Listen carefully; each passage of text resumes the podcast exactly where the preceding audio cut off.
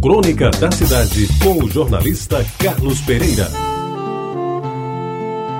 Amigos ouvintes da Rádio Tabajara, depois do vexame da noite da segunda-feira da semana passada, quando o Botafogo de Futebol e Regatas, na rodada do Campeonato Brasileiro, passou para o modestíssimo 13º lugar, deixando praticamente escapar a chance de disputar uma vaga na Taça Libertadores da América e ainda começar a ser ameaçado de rebaixamento, comunico aos que ouvirem esta gloriosa crônica que resolvi desta vez, em caráter irrevogável, me exonerar do futebol. Afinal, foram mais de 70 anos de futebol dedicados ao querido alvinegro de General Severiano e as decepções ultimamente me desencantam cada vez mais.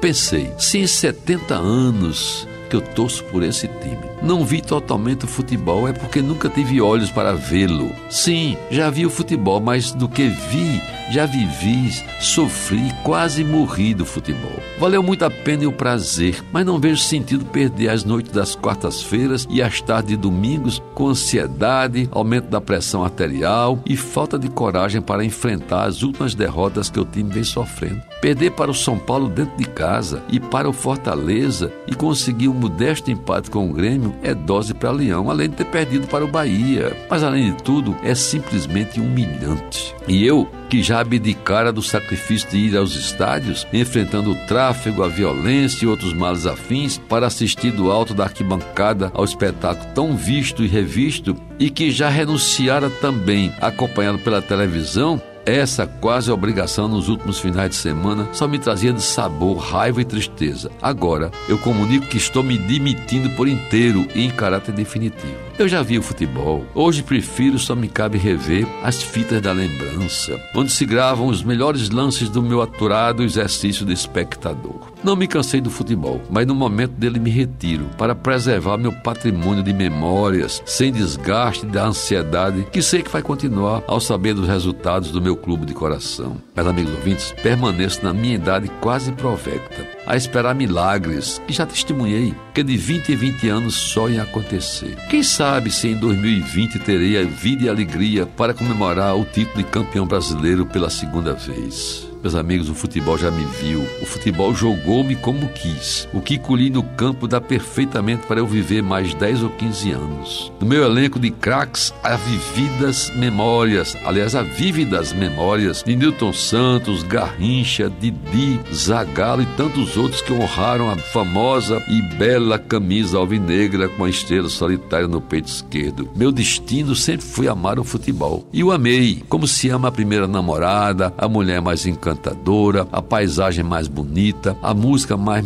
melodiosa, a poesia mais bem construída. E o fiz com todas as forças que agora têm menos vigor, estão mais combalidas. Resta-me neste momento, amigos ouvintes, um sentimento que não sei se é de decepção, de tristeza, de raiva ou de dor. Talvez seja um misto de tudo isso, acrescentando uma enorme dose de vergonha. É isso, estou morrendo de vergonha. Para mim, por este ano chega, a taça transbordou. Tchau, Botafogo.